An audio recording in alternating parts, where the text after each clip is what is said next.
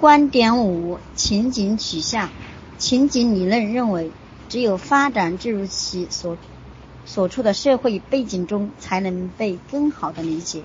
情景学家认为，个体不是与环境相互作用的独立实体，而是属于环境不可分割的一部分。我们在认知取向部分介绍过程中，维格斯基的社会文化理论也可归为情景取向。美国心理学家尤里·布兰芬布伦纳提出的生物生理学理论。描述了影响个体发展的相互作用的系统。每一个生物有机体都是是在特定的生物系统中发现的。这些环境支持或抑制有机体的成长。就像我们在了解一条鱼或者一棵树的发展里程之前，需要先了解海洋或森林生态环境一样，要了解人类是如何发展的，我们。就需要先知道人类生存的生态环境。根据布朗芬布伦纳的观点，发展中的个体与当前环境之间存在有规律的、主动的双向交互作用。当这种互动过程变得越来越复杂时，就产生了发展，而且这一互动过程受到更宽泛的间接环境影响。个体甚至意识不到这种影响。想了解这些互动过程，我们就必须去研究发展过程背后的多重环境。首先，我们需要考察家庭、学校、职场以及邻里；其次，再同周围的社会机构联系起来，比如教育系统或交通系统；再次。考虑影响家庭和学校的宽泛文化和历史模式，以及个体生命中的其他所有事情。布兰芬布伦纳的理论通过强调相互作用的一系列嵌套环境对个体发展的影响，为理解各种现象的互动过程提供了新视角与反社会行为和学业成就。布兰芬布伦纳提出了五个环境系统，从最私密的到最一般的环境，分别是微观系统、中观系统、外在系统、宏观系统和时序系统。其中前四个系统就像层层嵌嵌套的中中空穿圆柱体一样，将发展的个体包围在中间。而第五个系统时时序系统则为这这个模型加上的时间维度。这里有个图标哈，我们可以把这个图标观察一下。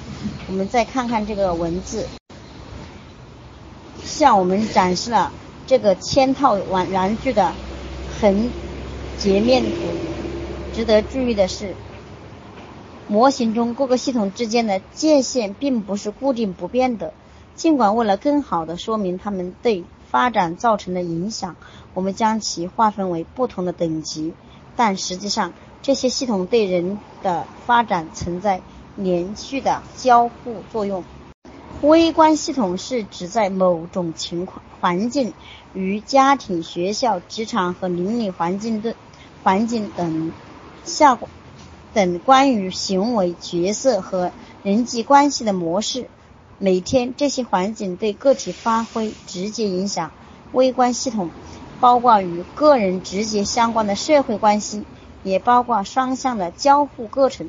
通过研究微观系统，不但可以清晰地了解婴儿是如何影响父母的情绪和态度的，还可以了解到父母的情绪和态度又是如何影响。婴儿发展的微观系统既可以揭示老板对员工的方式如何影响员工的生产力，也可以揭示员工，也可以揭示员工的生产力水平如何影响老板对员工的方式。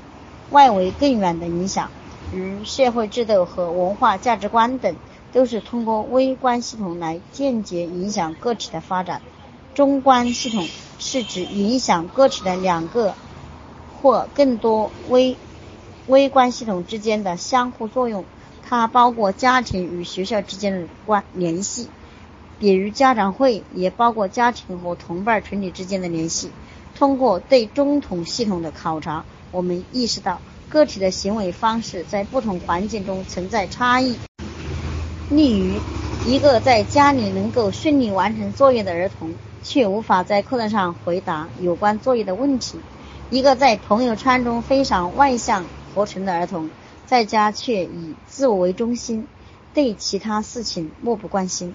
外在系统同中观系统一样，也是由两种及以上相关联的环境组成，但它不同，不同于中观系统，在外在系统中至少有一种环境不是个体直接参与的，比如儿童父母的工作环境或社会关系网。因此。这层系统对个体发展的影响是间接的，例如某公司某公司通过提供吸奶器或取奶设备来鼓励女性；某公某公司通过提供吸奶器与取奶设备来鼓励女性员工对孩子进行母乳喂养，那么孩子就能间接接受，那么孩子就能间接接受税。宏观系统包括所有的文化模式，就像玛格丽特·米德所研究的某种文化或亚文化的主流价值观、信仰、习俗以及经济和社会体系。这些因素通过各种方式渗透到个体日常生活中，无论是个体生活。在核心家庭还是大中大家庭中，他都会，他都会受到文宏，他都会受到文化宏观系统的强烈影响。时序系统代表了个体世界的稳定或变化程度，它包括家庭结构、居住环境或父母就业情况的变化，还包括战争。经济危机和移民潮等重大事件，家庭模式的变化，例如西方工西方工业化社会中的母亲就业率持续增长，以及发展中国大家庭模式的不断减少，都是持续系统的组成要素。根据布朗分布伦纳的观点。个体不仅是发展的结果，也是发展的塑造者。个体通过生理特征、生理特征、天赋、技能、缺陷和气质等影响自然的发展。情景理论的主要贡献是他强调发展的社会成分。他研究的焦点已经从单一个体转向更大的相互作用体：亲子之间、兄妹之间、整个家庭。整个家庭邻里关系以及更大的社会制度，情景理论还提醒我们，只是来自针对某一文化或该文化中某一群体，与美国中产阶级白人的研究成果，不能直接推广到其他社会或文化群体中。如何将理论研究相组合？不存在所有人都认都认可的发展理论。也不存在能够解释所有发展问题的万能理理论。如今，也不再有像弗洛伊德和皮亚杰所提出的被广泛接受的宏大理论。现在的研现在的研究主势是提出那些旨在解释具体研究结果的微型理论，与贫穷如何影响家庭的关系、老龄化如何影响社会等关系。本书在恰当的时机讨论这些理论，正如在本章开头所提出的，发展心理学的理论源于研究，并通过研究，并通过研究得到的验证。虽然绝大多数研究者走出折路线，从各种理论中吸取精华，但研究问题和研究方法仍然可以反映出研究者的理论倾向。在讨论儿童是非观的研究中。行为主义者可能会考察家长对儿童行为的反馈方式，哪些行为会受到惩罚，哪些行为又会受到奖励。社会学习理论家则理论家则会关注儿童对故事或电影中道德的榜样的模仿。信息加工研究者可能通过任务分析儿童研究采取了哪些步骤来决定道德选择的范围，并最终选择哪哪一种道德。认识到认识到理论与研究密不可分之后，下面我们来看看发展心理学的研究方法。学习检查站，你能否？程序情景取向的主要设假设，区分布兰芬布伦纳理论中环境影响因素的五个系统呢？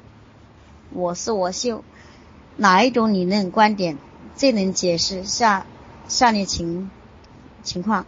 母亲教孩子学会请，母亲教孩子学会说请，教师愿意鼓励批判。性思维，研究者研究兄弟姐妹间模仿行为。下面是学习指路学习指路标。